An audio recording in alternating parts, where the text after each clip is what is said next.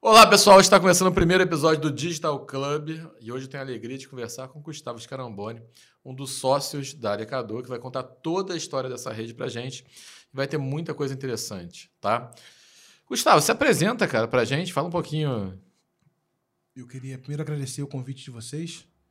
É, infelizmente usaram uma foto minha com óculos na cabeça, parecendo um pagodeiro. Anos 90. Mas eu queria usar a foto do Willy Wonka da Tijuca, mas eu não tinha essa manda pra vocês. Mas eu, eu mando melhor na próxima. É? É, meu nome é Gustavo Scaramboni, eu sou é, na, um dos sócios do Lecador, somos três irmãos hoje, né? Nós somos a segunda geração da empresa. A empresa começou com o meu pai.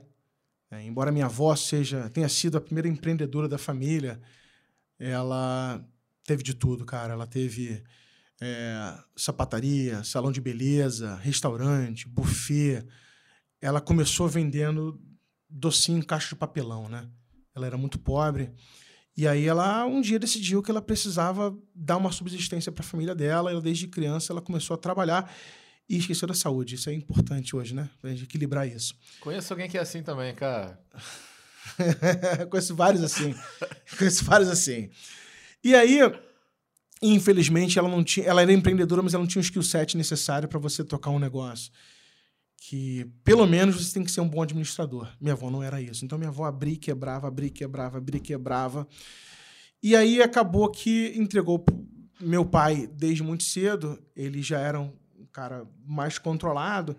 E ele, com 16 anos, começou com. Ele montou o próprio conjuntinho dele, né? Ele era é, na época usavam, é, usavam pseudônimos em inglês. Meu pai era o Richard Lee. José Carlos Carambone era Richard Lee. Então ele tinha um conjunto no, no Meyer que chamava-se Richard Lee Project. E ele fazia baile pra cacete, ele fazia, tocava em tudo que é lugar. Ele era. Caraca, você me lembra Alan Parsons Project. É mais ou menos isso. ele era quente na época. E aí o meu avô, ele era dentista.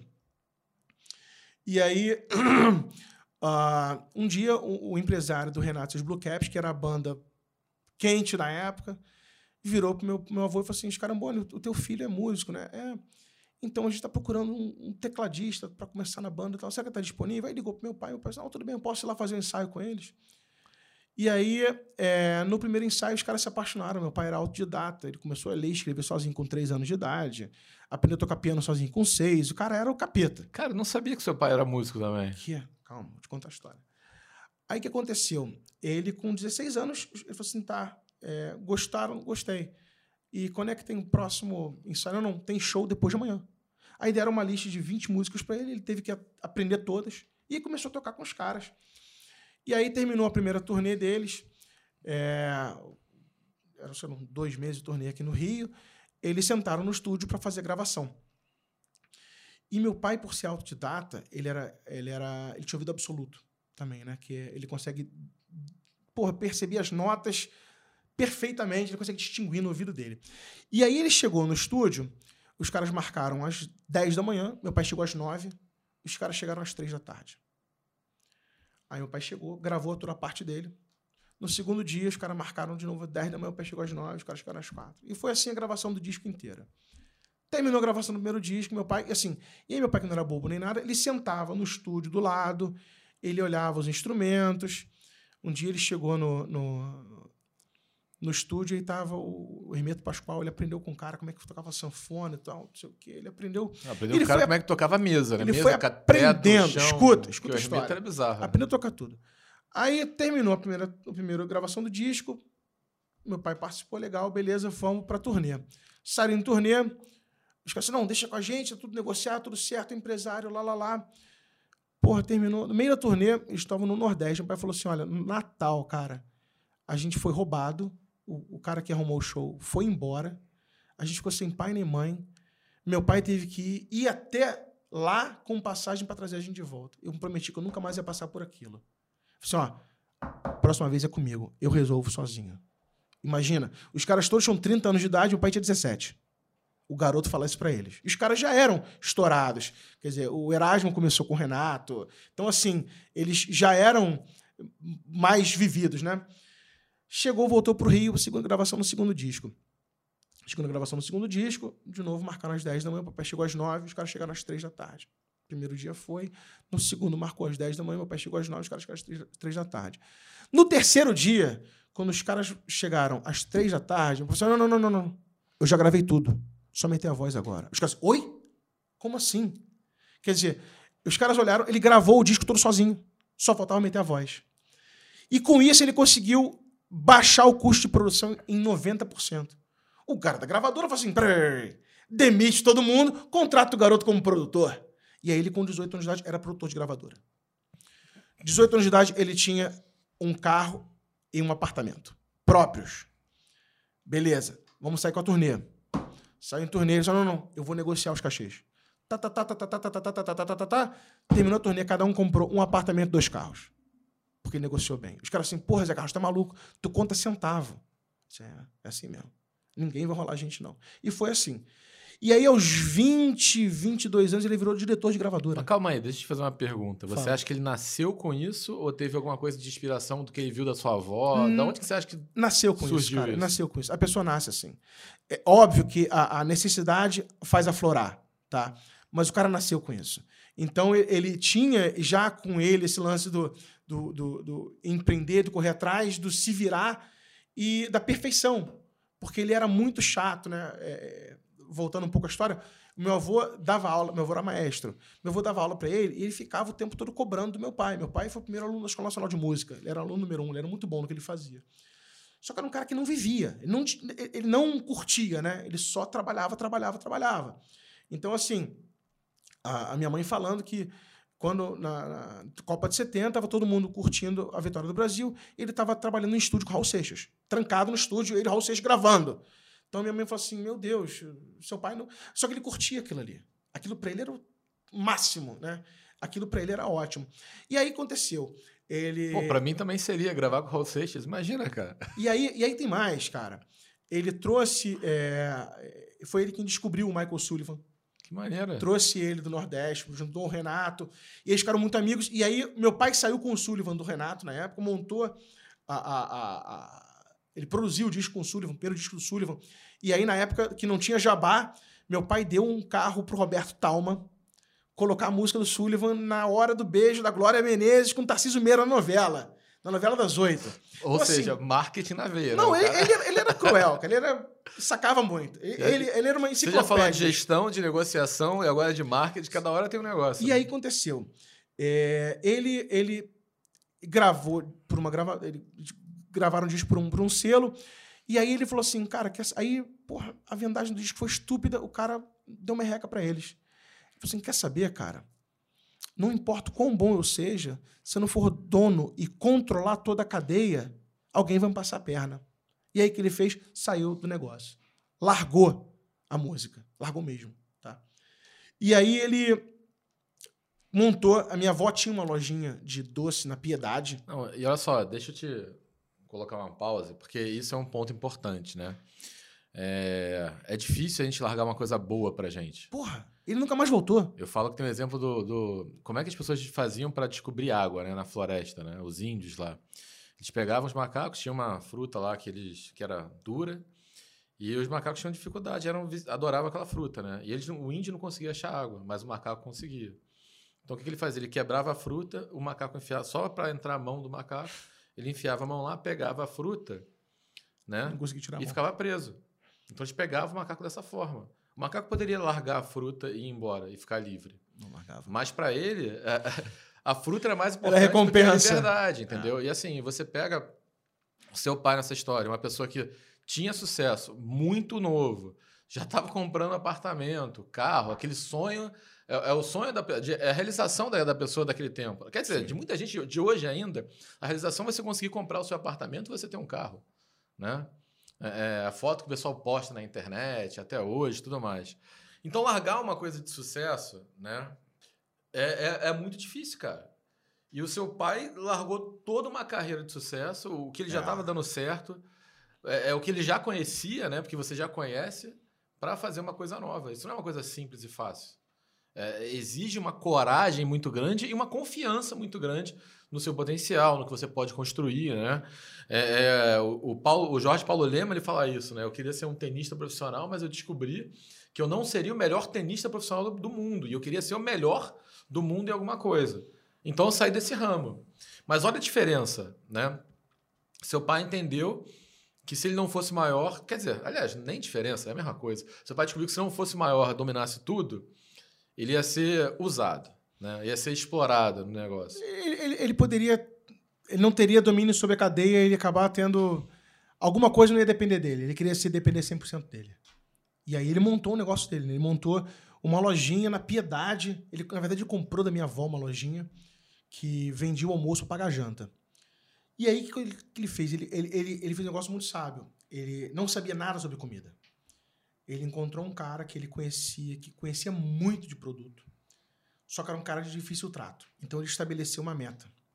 Eu vou sentar com esse cara, eu vou sugar tudo dele. E assim, vou aguentar o tempo que eu conseguir aguentar para aprender tudo com ele. Quando não der mais, eu me separo dele. E foi o que aconteceu. Ele chegou pro cara, seu Fernando, eu queria abrir uma lojinha com o senhor e tal, mas não tem dinheiro, o dinheiro eu tenho. Eu entro com dinheiro, o senhor entra com know-how. Só que, malandro, meu pai é uma águia. Ele colocou o cara e ficou olhando tudo. Para que serve isso aqui? E aquilo ali? E se eu usar dois desses? Se eu usar um desse? E lá, lá, lá, lá, lá, lá. E aí ele começou a aprender tudo com o cara ao mesmo tempo. Meu pai, ele saía para acordar de madrugada, ele ia, ele, porra, ele ia para tudo que é lugar, cara. Ele vendia para marinha, vendia para exército, vendia para feira da Providência, vendia tudo. Ele fazia o comercial. É, e aí depois que acho que depois que eu nasci, depois que meu irmão nasceu, o Daniel do meio, ele o sócio dele fez uma grosseria com a minha mãe, meu pai, meu pai achou o gancho perfeito. Ó, foi a última vez que o senhor falou assim com a minha mulher. Desculpa, mas aqui acabou. O senhor pode ficar com a loja, o dinheiro é seu, metade é seu, metade é minha, eu tô indo embora. O cara ganhou dinheiro, meu pai ganhou dinheiro. Meu pai saiu da, daqui da sociedade, montou uma loja sozinho, porque ele sabia tudo na época. E aí ele identificou um nicho, assim, cara, eu quero esse nicho. Ele foi atrás dos profissionais, ele foi a São Paulo procurar uns profissionais que interessavam a ele. E ele montou uma equipe que até o dia que ele. Ele não morreu, ele virou estrelinha, né?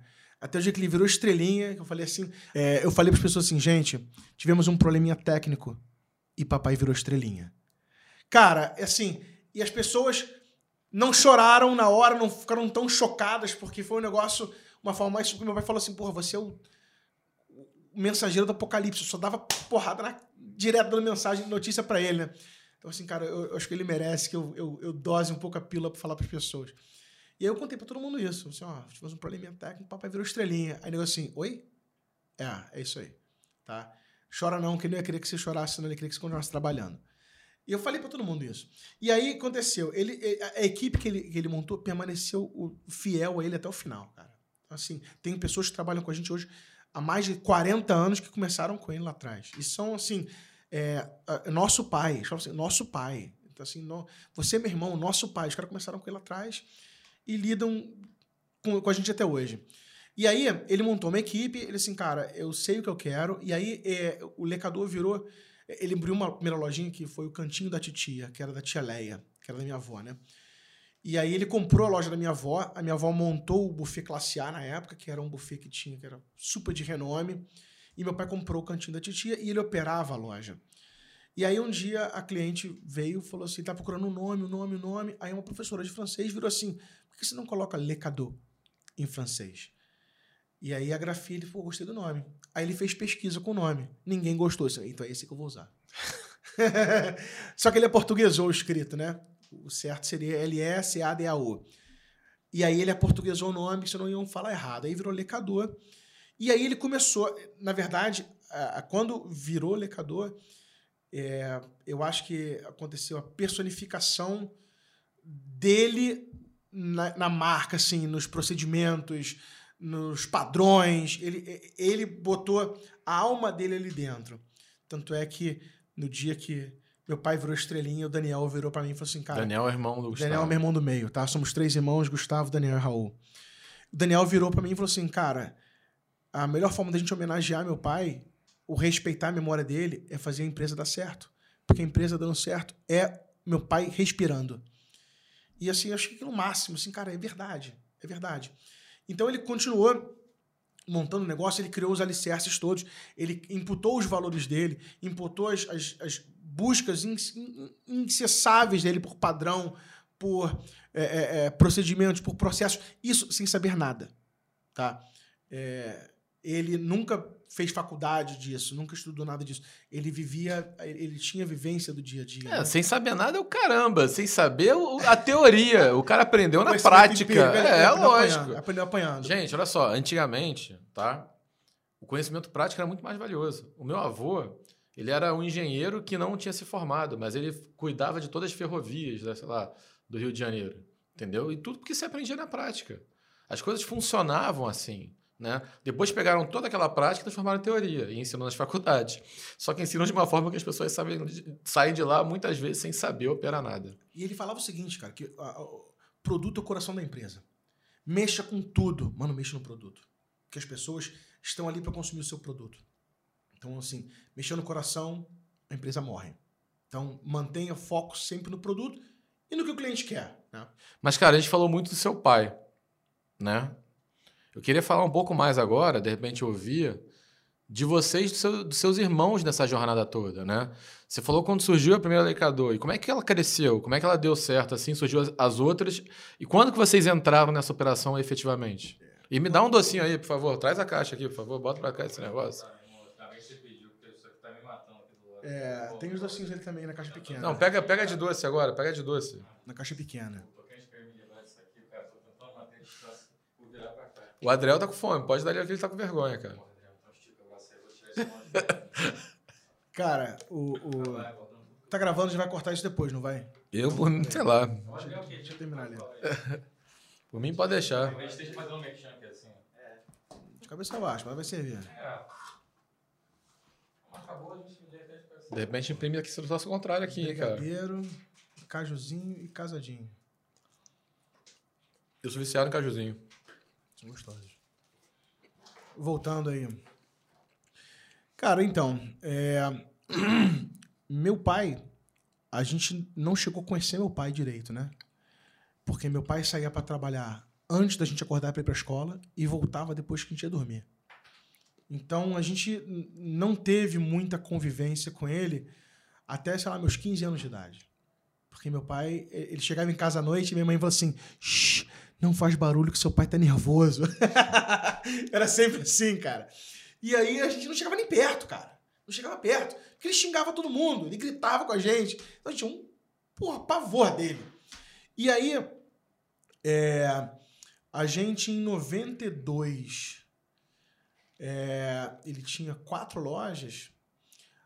Ele foi uma tentativa de sequestro e aí ele, cara, quer saber? Vou vender tudo e vou embora do Rio. E aí a gente foi morar em Floripa. Eu fui morar nos Estados Unidos um ano, fazer intercâmbio. E a gente foi morar em Floripa e ele ficou no Rio, é, tratando de vender tudo.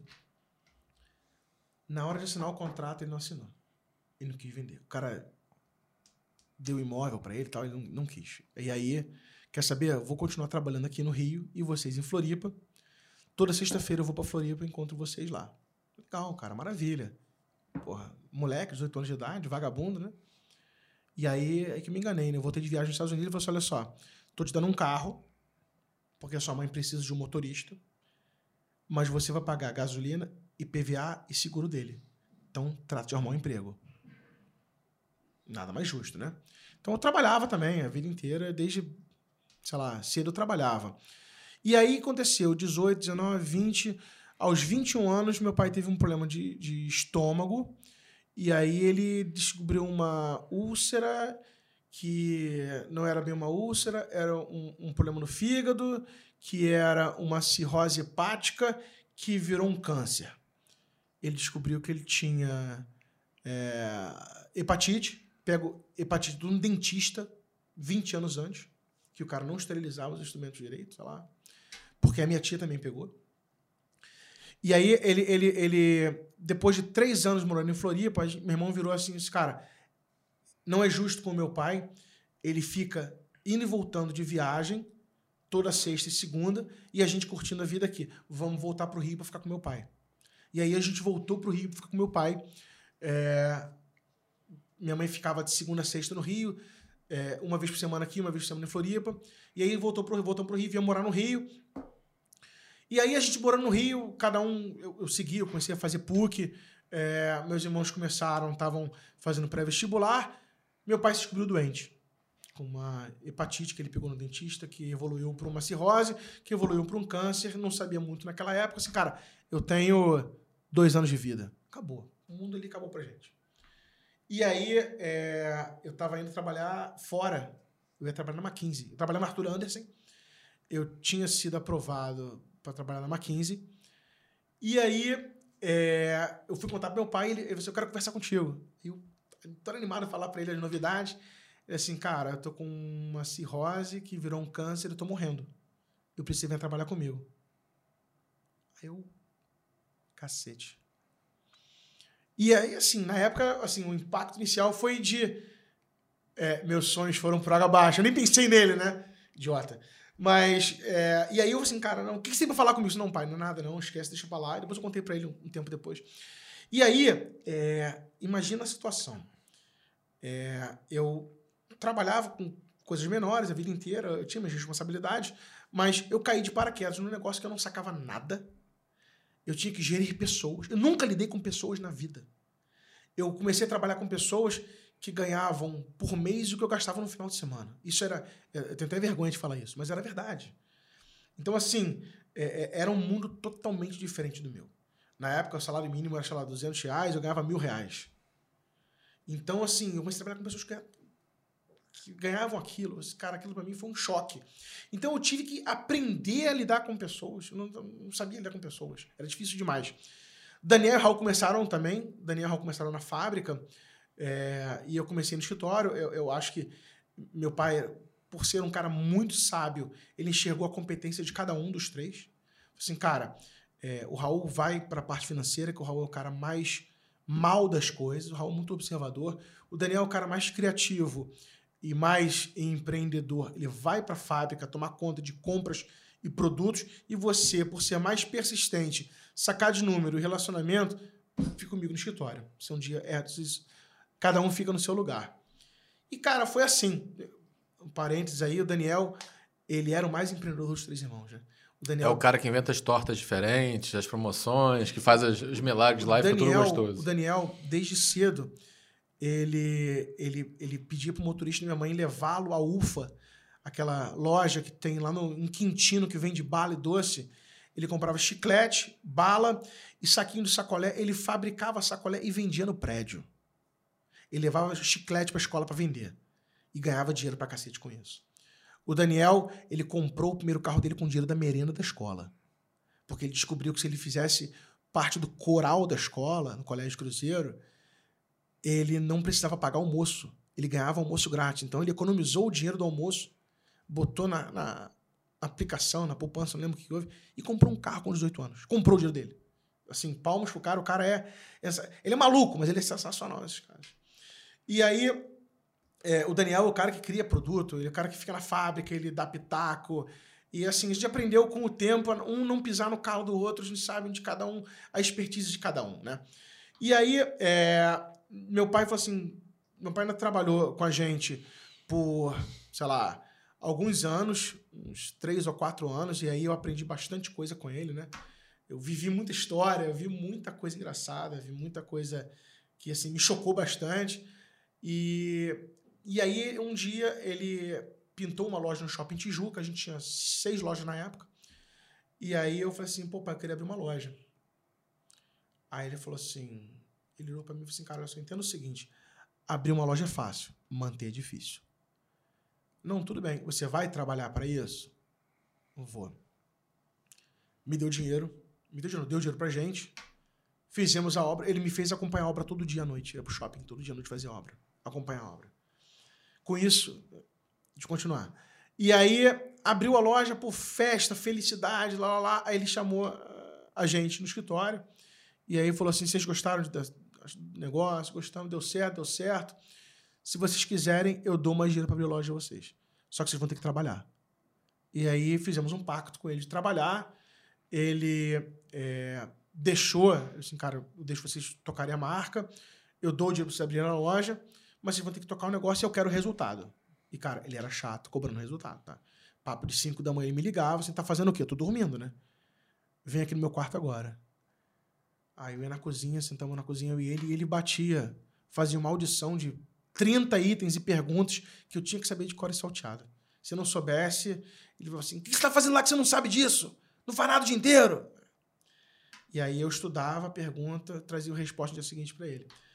Mas ele falava o seguinte: não adianta ser bom com você, a vida não vai ser boa com você, a vida vai ser dura com você. Então é melhor que comece em casa, eu seja sendo duro contigo, para você aprender como funciona, porque lá fora não vai ser melhor, só vai ser mais difícil. E aí a gente É aprendeu... engraçado, né? Porque quando o nosso pai quer que a gente vença, né? quando a nossa educação é ensinando a gente a vencer, a gente é feliz. Mas quando a nossa educação é para te fazer feliz, a chance de você ser um derrotado e, e, e viver frustrado durante muito tempo é absurda. Engraçado. É absurdo. É... Depois de um tempo, isso tem pouco tempo atrás, um dos sócios do meu pai, que ele, depois que ele se aposentou, ele fez vários negócios diferentes. Né? Ele me chamou assim, pô, Guga, vou te contar uma história aqui. Uma vez eu vi teu pai esculhambando você no telefone, cara, no carro comigo. Eu assim, pô, Zé, precisa ser tão duro com o Gustavo assim? Ele falou assim: Ivan, se eu não for, a vida vai cobrar dele.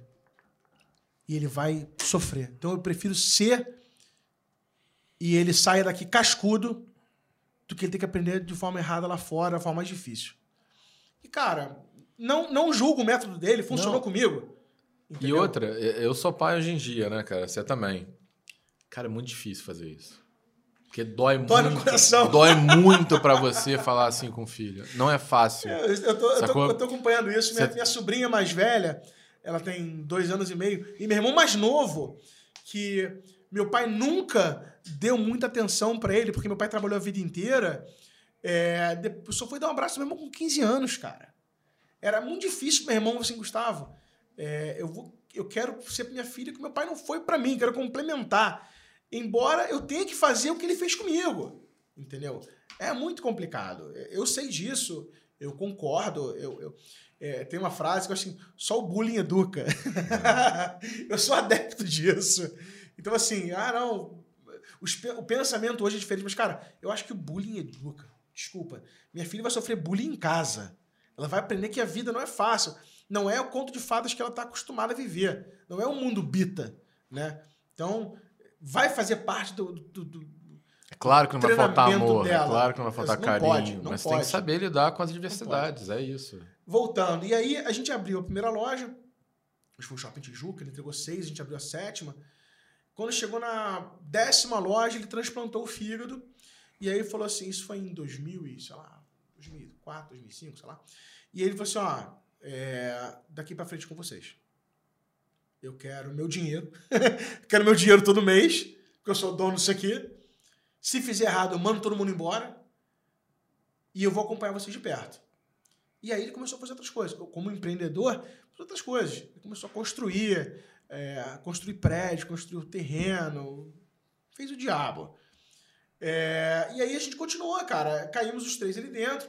A gente, como irmãos, né? Engraçado que a gente, a vida inteira, em festa, Natal, Ano Novo, Dia das Mães, a gente sempre almoçava mais tarde, porque a gente trabalha até mais tarde, e a gente sempre discute trabalho na mesa, né? É, é, era muito louco isso. E aí, o primeiro dia dos pais, sem meu pai em casa, Carol falou assim: Olha, tô sentindo falta do Zé Carlos, porque vocês ficavam discutindo o trabalho o tempo todo na mesa.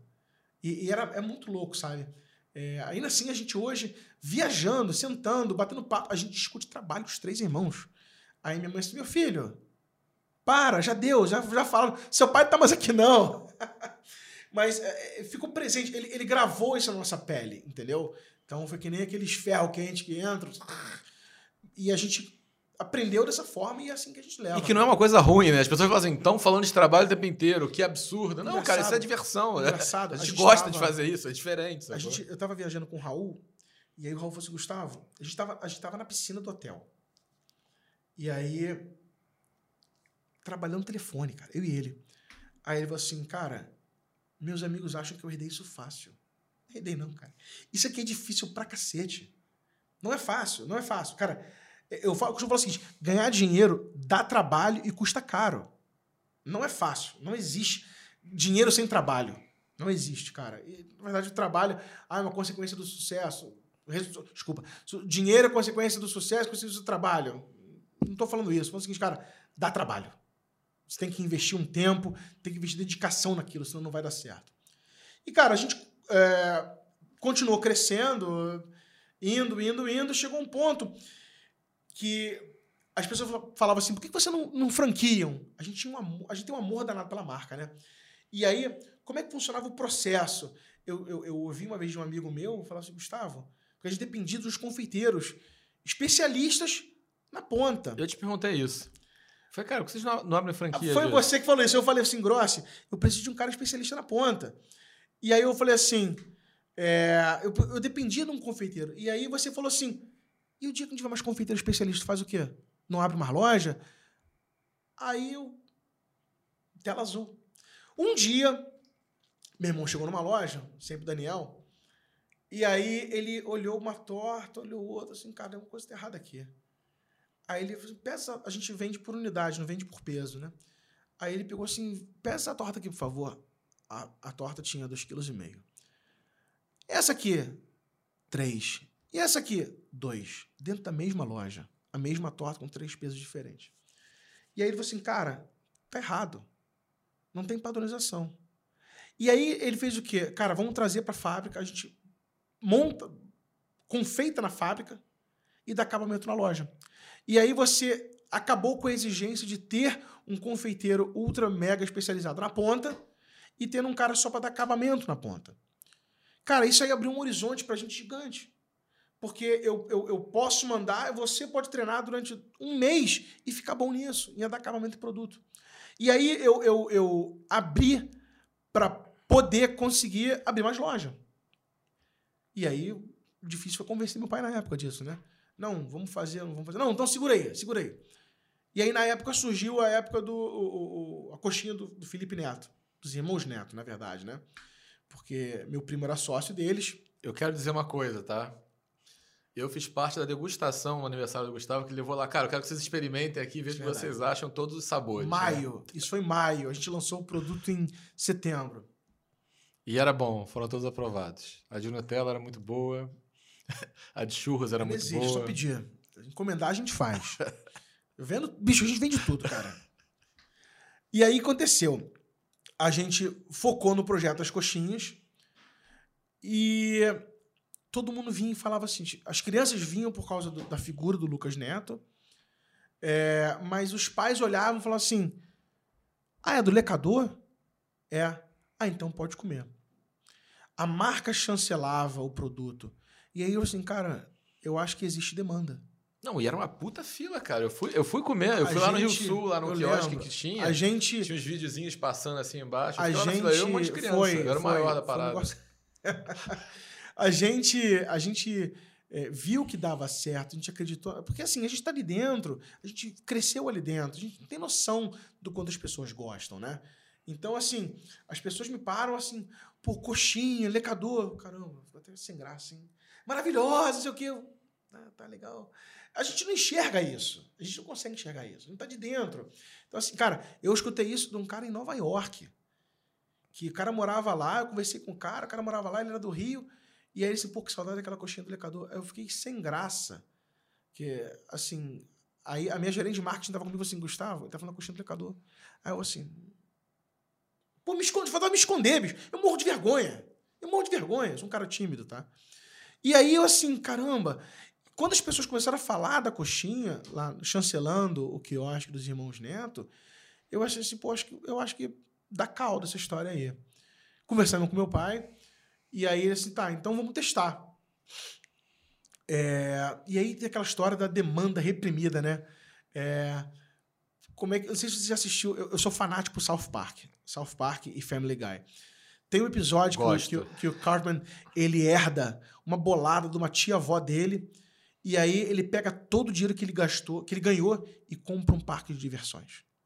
E aí ele faz o um anúncio na televisão para provocar as pessoas porque ele é do mal, né? Ele falou assim: esse é o Cartman Land, não sei o que, melhor parque de diversões do Colorado, não sei o que, não sei o que, legal, maravilhoso. E o melhor de tudo, você não pode entrar.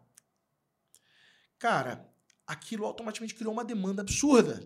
Então o parque virou um sucesso instantâneo, né? A administração 101, né? Que assim, você cria demanda, as pessoas não sabiam que precisavam daquilo, mas elas ficaram né? apaixonadas por aquilo. E aí ele começa a comprar qualquer valor absurdo que as pessoas pagavam.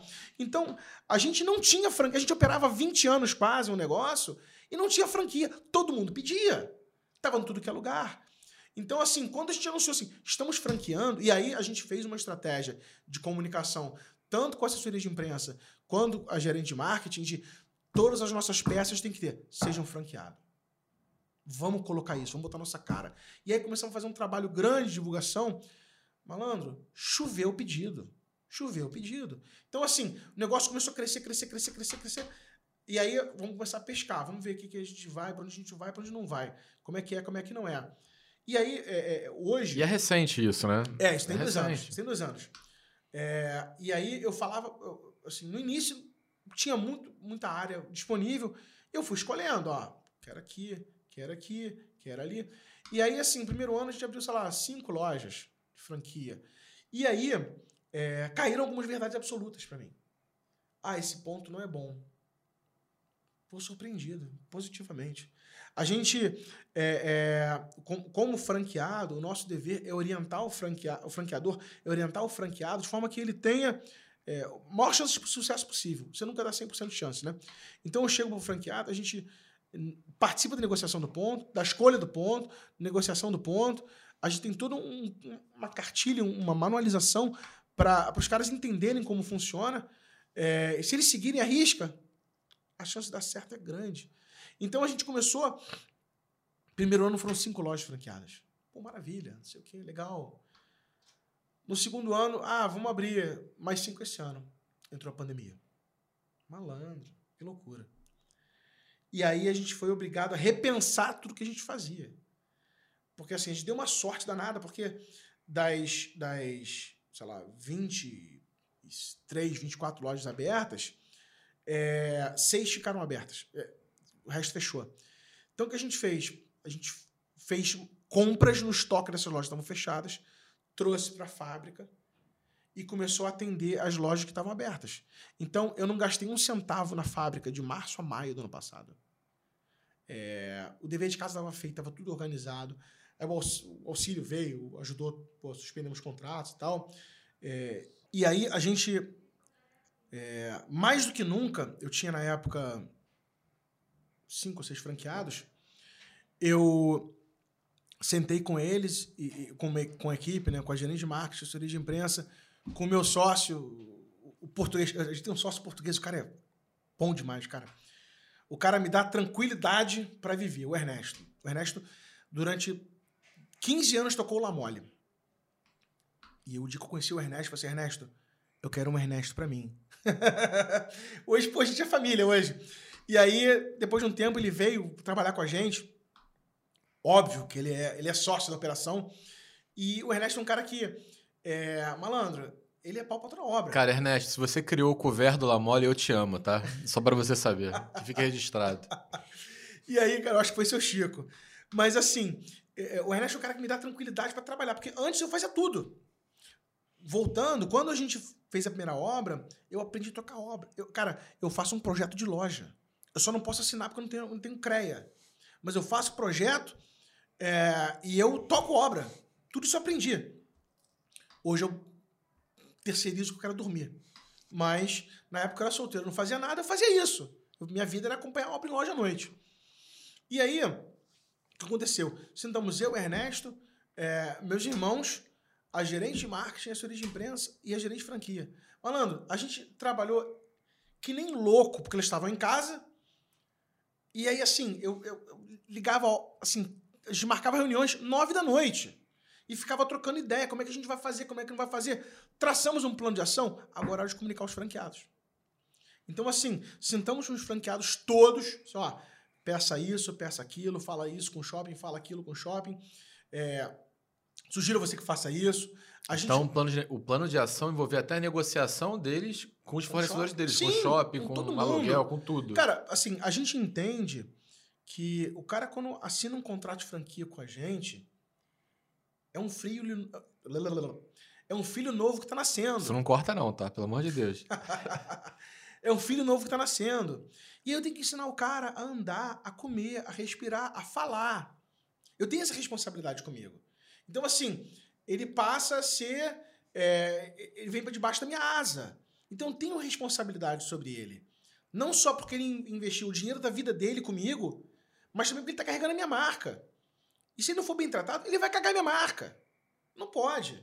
Então, assim, o cara senta com a gente, eu trato a loja como se fosse. assim, Eu vou negociar com o shopping como se eu fosse o lojista. Eu sou o franqueador. franque- O shopping nem sabe às vezes. E assim, eu falo pro franqueador assim, cara, usa esse argumento, esse, esse aquele argumento, que deve dar certo, tá funcionando contra os shoppings. E aí vale, óbvio, é, contato, eu, eu, eu troco com muitos varejistas, gosto muito do Felipe, é, do Grupo Alento, a gente troca muita ideia. Felipe não, do Sérgio, porque o Felipe não trabalha mais. Quem trabalha é o Sérgio hoje. É, e aí, eu troco muito com eles é, sobre isso, como é que tá, como é que não tá, como é que tá shopping. Eu ligo pra ele assim, cara, como é que tá o teu shopping tal, tal, tal? Gustavo, tá faturando bem, tá faturando mal. Ó, a operação lá é melhor, o delivery funciona bem, funciona mal. Então eu tenho parâmetro hoje. Eu converso com outros varejistas. E aí eu falava com os franqueados, gente, olha só, eu tenho informação de que a operação do meu amigo no shopping tal, tal, tal, tá bem. Ou tá mal. E ele falou que o shopping é, concedeu isso, isso aquilo pra ele. Vai tentar. Então, assim, é, foi primordial que a gente fizesse isso. Então, assim, tava todo mundo achando assim, não, vou ficar em casa com a operação fechada. Não, não vai não. Vamos trabalhar. Vamos pensar nisso, nisso, naquilo. Então, assim, eu tinha reunião semanal com os franqueados. Vídeo, mas tinha. Então, quando... Pô, eu peguei Covid nessa época. Quando eu fiquei trancado no quarto 21 dias, eu fiquei insuportável. Porque minha mãe não queria me ver pintado. Minha mulher grávida não queria me ver pintado. Eu tava trancado no quarto. O telefone o dia inteiro. O dia inteiro no telefone perturbando as pessoas, cara. Então, assim, eu, eu acho que a gente saiu é, mais. Os franqueados sobreviveram e saíram mais fortalecidos, porque a gente tinha uma, uma, uma, uma alternativa para eles. A gente deu para eles uma isenção de royalties na época, é óbvio que seria justo. é, eles não estavam nem funcionando, mas você paga royalties depois, né? Então, assim, cara, esse primeiro mês eu vou isentar vocês. Eu sei que vocês já compraram, não vou. Eu não quero ah, que vocês quebrem ou fiquem em dificuldade ou fiquem ruim. Então esquece. Vamos jogar isso pra frente aqui, vamos isentar isso aqui e vamos tocar o negócio. Eu acho que vocês têm que continuar vivos. Acho que o momento é de subsistência, não é de lucro. E aí, nessas reuniões, eu sentei com. E, e aí, eu acho que veio um negócio muito importante para quem quer franquear um negócio. É, eu me cerquei de um contrato muito bom. Tá? Eu procurei uma empresa séria, vou fazer o merchan agora, da GSPP. É, e eles me deram um contrato sensacional. O contrato é muito bom, ele cobre muita coisa, não tem furo, os caras me atendem muito bem. E aí eu conversando com eles, é, eu falei assim, gente, o mercado tá difícil, né?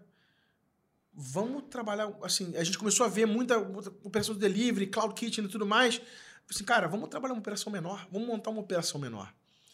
E aí a gente, a gente vinha só com, com operações grandes, lojas grandes, sei lá, grandes, entre aspas, lá, 50 metros quadrados, 40 metros quadrados. Vamos trabalhar com operações menores e mais baratas. Porque, assim, com custos menores, qual é, qual é o grande vilão hoje, né? Custo ocupação. Então, eu virei pro cara e falei assim, ó, procura um ponto secundário, mas que tem um custo de ocupação baixo e você consiga fazer dinheiro. Porque o teu ponto de equilíbrio vai ficar lá embaixo. Você consegue é, melhorar muito a performance com isso. E aí a gente lançou uma operação menor, mais barata, e começou a abrir loja. Ano passado, a gente abriu de maio para cá 10 ou 11 lojas, cara. É, isso pra mim foi Durante a pandemia, né? pandemia, foi, foi a glória, cara. E assim, não fechamos nenhuma loja. Não demitimos nenhum funcionário. A gente fez o dever de casa direitinho. É, ainda estamos passando por esse momento complicado. Eu acho que o fundo do poço ainda não chegou. Tá? É, mas eu, eu, eu, eu, e, e- e, assim, é muito importante isso, cara. com, como franqueado, a responsabilidade que eu tenho sobre os caras, e eu falo o seguinte, gente, olha só, a oportunidade que vocês têm hoje de encontrar um ponto mais barato, com um custo de ocupação menor ou sem luva, que não existia dois anos atrás, ela tem uma contrapartida. Você ainda não tem venda que você teria em tempos normais. Então, assim, é, você quer investir nisso agora, você vai penar uns seis meses a um ano. O teu custo de ocupação é baixo. A gente conseguiu negociar de forma que seu ponto de equilíbrio fosse lá embaixo. Você vai vender pouco, mas não vai tomar prejuízo. Agora, o momento não é de lucro, o momento é de subsistência. O que quebra uma empresa não é resultado negativo, é fluxo de caixa. Então eu falo, Frank, assim, você tem fôlego para aguentar? Você quer aguentar seis meses? Porque assim, eu não preciso abrir mais loja. Não preciso mais. Graças a Deus, meu pai trabalhou que nem um condenado para deixar um patrimônio para que eu não dependesse de vender taxa de franquia. Eu sou totalmente contra isso. Então, assim, é, quer abrir? Eu, cara, eu, eu explico. É, isso aqui não é glamuroso. Isso aqui dá trabalho. É chato, é cansativo. Lidar com pessoas é péssimo. É difícil demais. O ser humano é um negócio complicado. Então, assim, você tem certeza que você quer isso? Quero. Então, beleza, vamos lá, vamos tocar. Mas se você não tem certeza, pensa. Pensa. É, é um momento de oportunidades? É. Claro que é. Mas se você não tem é, um, um, um, uma subsistência paralela, ou você não tem um respiro financeiro, não faça isso. Não faça isso, cara. Porque assim, você não vai. No momento que tá, você não vai virar positivo. Dificilmente virar positivo agora. Vai começar a ter lucro, agora retorno. Não faça isso. Respira. Respira. O mundo não vai acabar. Entendeu? Então, assim, eu tenho é, é, é travado assinatura de contrato de franquia quando o cara vai assinar contrato. Porque eu não quero que o cara. E o cara fica chateado comigo. Assim, bicho, mas. Assim, eu prefiro que você fique chateado agora, que você fique cinco anos me atazanando o saco. Porque eu aprovei um ponto e o ponto não é bom. Ou você não está virando positivo. Então eu prefiro não fazer isso. Porque você fica chateado comigo hoje, tá resolvido, beleza. Amanhã você, pô, você assina um contrato comigo, eu tenho uma responsabilidade sobre você. Pô, tu não vai me dar um processo em cima de mim? Caramba, ainda mais trabalho ainda. Prefiro não fazer. Não preciso, não fazer. Não quero, não quero mesmo. E aí, cara? Não compensa. Deixa eu fazer uma pergunta nisso tudo. Você falou desse momento de pandemia, de adaptação, é, do foco que vocês deram no delivery, né, nesses novos processos. Como é que ficou essa área digital, né? O Gustavo, que é um cara tão economia real, né? Conhece esse mercado todo digital e com essa necessidade cada vez mais digital das empresas. Cara, é... venderam muito no delivery? A gente hoje vende, eu acho, de 15 a 18 a 20% via delivery hoje, né? Óbvio que isso tem um custo mais alto, porque os aplicativos comem uma margem de lucro. Tem um franqueado. A gente está falando de você, iFood.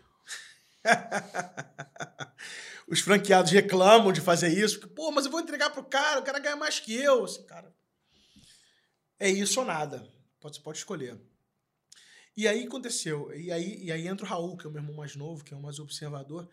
É, a gente contratou uma gerente de marketing. A menina é sensacional, ela é muito boa. Ela é chata, mas ela é muito boa. Que ela exigiu, ela brigou, cara. Ela briga, ela briga mesmo, ela briga com a gente. É, vocês me contrataram para isso, para brigar com vocês por isso, para montar um negócio novo. E aí, hoje, a gente centralizou toda a nossa é, presença digital, tá? As nossas plataformas, mídias sociais são todas centralizadas na franqueadora, porque a gente acredita que o franqueado tem que ter trabalho em operar loja, cara. A comunicação a gente faz. E a gente sabe fazer a comunicação. Lembra que eu te falei? É, eu prefiro entregar para quem saiba do que para quem não sabe. Imagina o cara vai ter que tocar a loja, fazer compras, é, gerir funcionário e ainda tocar Instagram, Facebook ou whatever da loja dele. Imagina o que que não. Sabe? Vai perder o foco. A gente faz isso para você. A gente toca acredita na nossa marca, a gente, a gente sabe fazer isso. Então a gente é, é, faz isso, não é da forma como gostaria hoje, tá? É, estamos anos-luz à frente do que estávamos há dois anos atrás, mas acho que já está aquém do que eu gostaria que estivesse. É, eu hoje consegui imputar na cabeça dos franqueados e dos meus próprios irmãos que é, você tem que atender o cliente no omnicanal, né? São todos os canais, seja telefone, seja WhatsApp, seja balcão, seja plataforma, seja rede social, seja Instagram, seja Twitter, seja o que seja, o cara tem que ser atendido, tem que ser escutado. Ele falou assim: LF Grossi, mandou mensagem pra você, eu quero uma coxinha. Malandro, você tem que saber que ele quer a coxinha. Tem que receber e responder ao cara: estou mandando a sua coxinha. Porque assim, o cara mandou mensagem, você não atendeu, ele vai ligar pro Gustavo, se Gustavo, quero uma coxinha. E o Gustavo atender, ele nunca mais compra contigo. Acabou. Por quê? A experiência dele contigo foi ruim. O Gustavo foi boa. Ah, dane-se. Ah, a coxinha do Gustavo não é tão boa quanto a do Grossi. Dane-se, vou comprar do Gustavo. Ele me atende. Então, assim, a gente hoje já, já imputou essa cabeça do franqueado e dos nossos, nossos gerentes que eh, o cliente, quando passar na frente da loja, agarra ele e não solta mais. Passar na frente da loja, leia-se mande mensagem, ligação ou mesmo presencialmente no balcão. Então a gente não pode abrir mão do cliente, entendeu? Porque assim como você, o Gustavo, que é teu concorrente, ele também quer o cliente, cara. E vai fazer de tudo para agarrar o cara. Então assim, tem que tem que ser bem atendido. Você tem que estar atrás do cliente. Eu acho que é uma necessidade assim, ah, meu negócio não cabe. Não cabe digital cacete. Cabe. Tudo cabe no digital hoje. Tudo cabe no digital hoje. Então, assim, se você não tá no digital, bicho, tá fadado a morrer. Corre, corre e, e, e, vê quem faz isso bem. Tá? Não vou fazer mexer, não. Hein? Corre, vai, quem faz isso bem e, e vai atrás dele. Que ele sabe fazer, ele tem receita de bolo para você, cara. Então, vai funcionar. Porque, assim, existe mil casos de coisas que funcionaram. E tem mais. Ah, mas eu tenho meu site institucional. Não funciona mais. O institucional hoje não é suficiente. Não é suficiente. Você tem que ir agressivamente atrás do cliente. Porque se você rodar o Instagram hoje, a cada. Eu não sei, você melhor que eu deve saber isso. A cada, sei lá, cinco posts, um é patrocinado. É horrível isso. Então, assim, tem gente fazendo. Se você não está fazendo, alguém está fazendo. No meu é a cada três. Três normais e um patrocinado quarto sempre patrocinado. Eu não sei a média disso. Eu sei que é muita coisa hoje. Eu sei, que isso? Quem é esse cara aqui? Ah, patrocinado. Então, assim, o nego tá correndo atrás. E você sendo impactado. Se isso vai converter ou não, se você é público-alvo ou não, eu não sei. Mas estão correndo atrás. Então, assim, você precisa correr atrás. Ah, o meu negócio, esquece, corre atrás. Porque, assim, isso veio para ficar. É, é, é uma nova modalidade de exposição. O cara, hoje, ele senta no intervalo do jogo pega o telefone, pede uma pizza. Não, nem só isso, né? Continua vendo. Ele vai. Outro dia, tava, tava jantando com minha mulher. Ela assim, poxa, eu queria comprar uma cadeirinha de. A, a Nina, minha filha, ela tá. Vai entrar na fase de alimentação, introdução alimentar. Aí ela assim, pô, tinha que comprar cadeirinha pra ela, né? Cara, sem sacanagem, pega o telefone e falou assim, americanos.com. Tá comprado. Oi? Tá comprado chega em três dias. Então, assim, o cara não quer ter que ligar para a loja e até a loja física, é, é comodidade. Não, mais do que isso, né? Você falou, eu fiquei. Você falou que teve Covid durante a pandemia, ficou 21 dias no quarto fazendo o quê? Com o celular na mão o tempo inteiro. É. Ligação o tempo inteiro. Então, assim, nossa vida está aqui hoje, né? Cada vez mais, cara. Eu estou trabalhando aqui, eu estou em reunião, eu estou no computador o dia inteiro. Celular o dia inteiro. Por quê? Porque a gente não está trabalhando junto. Se tivesse junto, eu também estaria no computador o dia inteiro. Né? É, isso aí não, não, não tem jeito, cara. Se, é, pro, pro empreendedor não fazer isso, não participar disso, eu acho. Eu pedi para morrer, cara. Eu brinco, cara, que eu tinha problema, né? Hoje já tá mais tranquilo em banco. Porque eu não saía de casa, né? É, é, sem o computador na mochila. E eu não conseguia entrar no banco por causa disso, porque era barrado no negócio, eu não queria deixar o computador lá na área. É, a gente sempre fica sendo bloqueado como se fosse ladrão no troço. Não, cara, sou empreendedor, eu tenho. Tem, tem metal aí dentro um monte. tem um monte, cara. Tem carregador, tem isso, tem aquilo, eu preciso disso, tem não sei o quê, blá é, blá. Cara, é, é bem complicado. E assim, é, é isso que era a vida, sei lá, de alguns empreendedores que já trabalhavam nessa área digital há tempos atrás, virou a vida de todo mundo agora. Porque grandes empresas que estavam juntas, escritórios, todo dia, está todo mundo no digital agora. Né? Vocês administraram é, uma rede fazendo muito trabalho remoto. Falou, cara, 9 horas da noite a gente se reunia para fazer reunião estratégica e decidir tudo isso que a gente tinha que fazer. E não é à toa, cara. Se você não fizer, vai perder. E economiza tempo, né? Tempo de você dirigir até um local, dirigir até o outro. É, é você está otimizando a sua vida de uma certa forma, né? E, e não veio para ser algo que vai durar durante a pandemia. Tem muita coisa aqui não, que é para sempre. A, né? gente, a gente cria hábitos, cara, e não vai descriar esses hábitos. Esquece. Eu estou vendo pessoas que cuja área da empresa não vai existir mais fisicamente. Vai trabalhar de casa para sempre. Quer, quer, não quer, vai para outra empresa. É assim que funciona, não faz sentido, entendeu? É isso. Depois que a gente fecha o vidro com o botãozinho do carro, o vidro do carro com o botãozinho, você não quer mais girar manivela, cara. Vamos fazer um parênteses aqui. É... Meu pai, um dia, eu baixei o vidro do carro pra alguma coisa, cara, falar com alguém lá de fora. E ele reclamou comigo. Porra, não baixa o vidro do meu carro. Como assim, pai? Você gastou o motorzinho do meu carro. Mas, pai,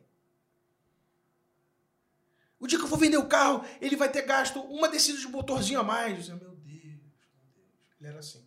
Chato esse ponto. Enfim. É, só um, um, um, um recado final para você que eu acho que eu acho que é importante para a gente dizer para todo mundo, né? É, número um, nem todo mundo nasceu para empreender, tá? Eu acho que as pessoas ah, legal, tá na moda. Empreender não tá na moda. Isso existe desde, desde que o mundo é mundo. É, cara, quando botarem coisas em moda, assim, fala, cara, agora todo mundo é, é tipo a, a paleteria. todo mundo vai para isso agora que vai dar sucesso. É, é, a chance de, de se frustrar, de dar tudo errado, de você dar com os burros na água é, é gigante. Cara, é, é você não nasceu para empreender, você, cara, não faça. Porque, assim, a sociedade precisa do empreendedor, mas precisa do padeiro, precisa do engenheiro, precisa do cara que aperta parafuso, precisa do, do professor. E todo mundo é importante, tá? Todo mundo é importante, pelo amor de Deus. Eu, se você não, não, não, assim, tem que entender que o empreendedor ele tem alguns pré-requisitos para dar certo, né? É, não adianta, o nego fala assim, ah, 75% das empresas que abrem morrem no terceiro ano. Cara, vamos fazer uma conta mais honesta? Quantos estavam preparados para abrir essa empresa? Entendeu? Eu vejo isso hoje. O cara abriu um negócio sem saber nada. Sem saber nada. Gastou o dinheiro dele, o tempo dele. Pô, permaneça como funcionário, cara. Não, é vergonha, não. Não é vergonha, não. Ah, é, perdi meu emprego, recebi uma rescisão gorda. Investe o dinheiro. Procura outro emprego. De repente não é pra você. Entendeu? E não é demérito nenhum acontecer isso, tá? É, tem gente que não gosta, que não sabe, que não está acostumado, que não quer se arriscar. Tem tudo isso. Muita gente vai empreender não porque viu uma oportunidade, entendeu? Mas porque não aguenta mais ter chefe. Fala, não quero mais ter chefe. Cara, é o que tem para hoje. Sacou? E, e você vai ter chefe tua vida inteira, cara. É. Vai ser seu cliente, vai ser seu pai, vai ser seu sócio, vai ser o investidor, vai ser o banco, sei lá. Vai ter alguém te cobrando. Vai ter sempre alguém te cobrando, cara. Vai ter sempre alguém te cobrando. E se não tiver, você tem que se cobrar. Sempre. Como se tivesse alguém. E eu acho é. que outra coisa muito importante, é, eu acho que a pessoa tem que se autoconhecer, tá? Porque isso meu pai já falava. Se a sua ambição estiver aquém da sua capacidade, você vai ser um cara feliz. Se a sua ambição estiver além da sua capacidade, você tá ferrado, cara. Tá ferrado. Gerencie expectativa. Não adianta eu falar assim, cara, minha meta é ser um piloto de foguete. Cara, se eu não estudei aviação, engenharia, eu nunca vou chegar lá. Então eu vou ficar eternamente querendo ser um negócio que eu não vou conseguir ser porque eu não tive preparação para isso. Ou porque eu não sei fazer, ou porque eu não tenho o skill set para isso. Entendeu? Então, assim, é, a pessoa, às vezes, para ser feliz, ela não precisa de muito. Ou ainda, a pessoa quer um negócio que ela não vai conseguir nunca chegar. Cara, Vamos equilibrar aqui o que você pode fazer. Entendeu? Aí você fica em paz, bicho. Isso, isso demora um tempo pra gente, pra gente se acostumar com a ideia ou ainda é, é, é, se ver em paz ou, ou, com isso. Mas enquanto você não encontrar isso, você vai ficar correndo atrás do próprio rabo, cara. É loucura. Cara, acho que teve bastante coisa por aqui hoje. Acho que fico muito feliz desse primeiro Porra Eu que fiquei. Primeiro podcast, primeira, primeira Feliz gravação demais. ter sido contigo, até porque é uma pessoa que eu já conheço e tem esse papo que vai rolando, né? É, eu conheci um pouco todos esses personagens da história. Teu pai eu conheci num dia. Quando eu fui lá, ele não estava lá, É. ele estava aqui. Mas eu conheci um dia ele na rua, na frente do teu prédio, quando eu fui te encontrar lá, ele me zoou. Né? Você falou do bullying, ele fez bullying comigo e eu fiquei rindo lá, divertido, porque eu já conhecia as histórias. E a gente já era fã, né? O pessoal lá do, do esporte, do futebol americano, quando você contava, todo mundo era doido para conhecer ele. Então eu falei, caramba, tô conhecendo finalmente É, figura. o figura. pai do Gustavo, né? O Gustavo chegava em casa, pô, meia-noite. Por que você chegou tão cedo? É, era tipo o Jorge Paulo Leman. Exatamente, cara. Não é à toa que tem, começou uma história de tanto sucesso que está dando frutos até hoje, né? Então, muito obrigado a todos vocês. Obrigado, Gustavo. Valeu, gente. Obrigado a vocês. Especialmente obrigado pelas coxinhas e pelos doces que estão maravilhosos, Tem tá? presente pra você aí. Ah, peraí. Produção, sempre quis falar isso. Olha aqui, galera. Tem um presente especial que é um quadro lecador, tá? Com as regras e metas Os são mandamentos. ditas, né? Primeiro, vou pedir para você ler para todo mundo, né? Vamos lá. Tem uma meta. É muito. É difícil ler. Não É corta. importante ter bem claro onde se quer chegar. Segundo, monte uma agenda. Toda manhã estabeleça cinco coisas a serem feitas. Não importa o que aconteça, faça-as. Se você olhar, se- olhar a minha agenda, minha agenda é tudo riscada assim. Eu escrevo assim: é, eu tenho que te cobrar alguma coisa. Eu vou assim: ligar, grosse, cobrar os Brubbles. No dia seguinte, assim, Gross entregou os Brubbles. No dia seguinte, Gross entregou os Brubbles. No terceiro dia. Opa, perdão. Terceiro dia, Gross entregou os Brubbles. Até você me entregar. E aí eu risco depois. Eu tenho que trabalho de ficar riscando depois. Arrume tudo. Se alguma coisa quebrou, arrume hoje. Problemas são não resolvidos se agravam. E depois alguma coisa vai acabar quebrando amanhã. Cara, é não, não procrastinar. Resolva hoje o que você puder resolver, né? Às vezes eu olho assim, eu passo, eu olho, tem que fazer isso aqui, né? Ah, bicho, vou fazer logo, porque senão daqui a pouco tá pior, tem mais coisa para fazer, acaba não fazendo isso. Dá trabalho. Não minta. Para ter sucesso é preciso de credibilidade, nada de mentiras. Eu acho que o nosso nome é tudo, né? É, por muitas vezes eu já fechei negócios, eu, eu consegui garantir um- um- uma solução de problema dando a minha palavra. Eu acho que isso é. E outra, se você não resolver, você vai e fala. Você não mente. Pô, cara, não consegui te atender, vou fazer assim, assim, você pode me dar mais um prazo, ou. Eu acho que o nosso nome é tudo, tá? Cinco, exija muito. As pessoas costumam não apresentar performance acima da média, portanto, estabeleça metas bem altas. Isso é bem verdade. As pessoas satisfazem com pouco. Ah, tá feito. Não, não. Você quer um negócio bem feito. Você quer um negócio entregue. Então, cobra. Cobra, que senão não vai dar certo. Seis, faça a coisa certa. A verdade é que sempre sabemos o que é certo fazer. O duro é justamente fazê-lo. Meu pai sempre falava o seguinte: ninguém nunca vai reclamar contigo ou brigar contigo por você ter falado a coisa certa. É certo, cara. Não, não existe meio certo, não existe meio errado. Não existe meio ladrão. Ou é ou não é. É certo e errado. Faz o certo. Não é difícil, não. É trabalhoso. Mas difícil não é, não. E no final, você vai ficar tranquilo, com a consciência tranquilo que você fez o certo. Esse daqui é meu. Foi mal, galera. Um abraço e uma boa semana a todos.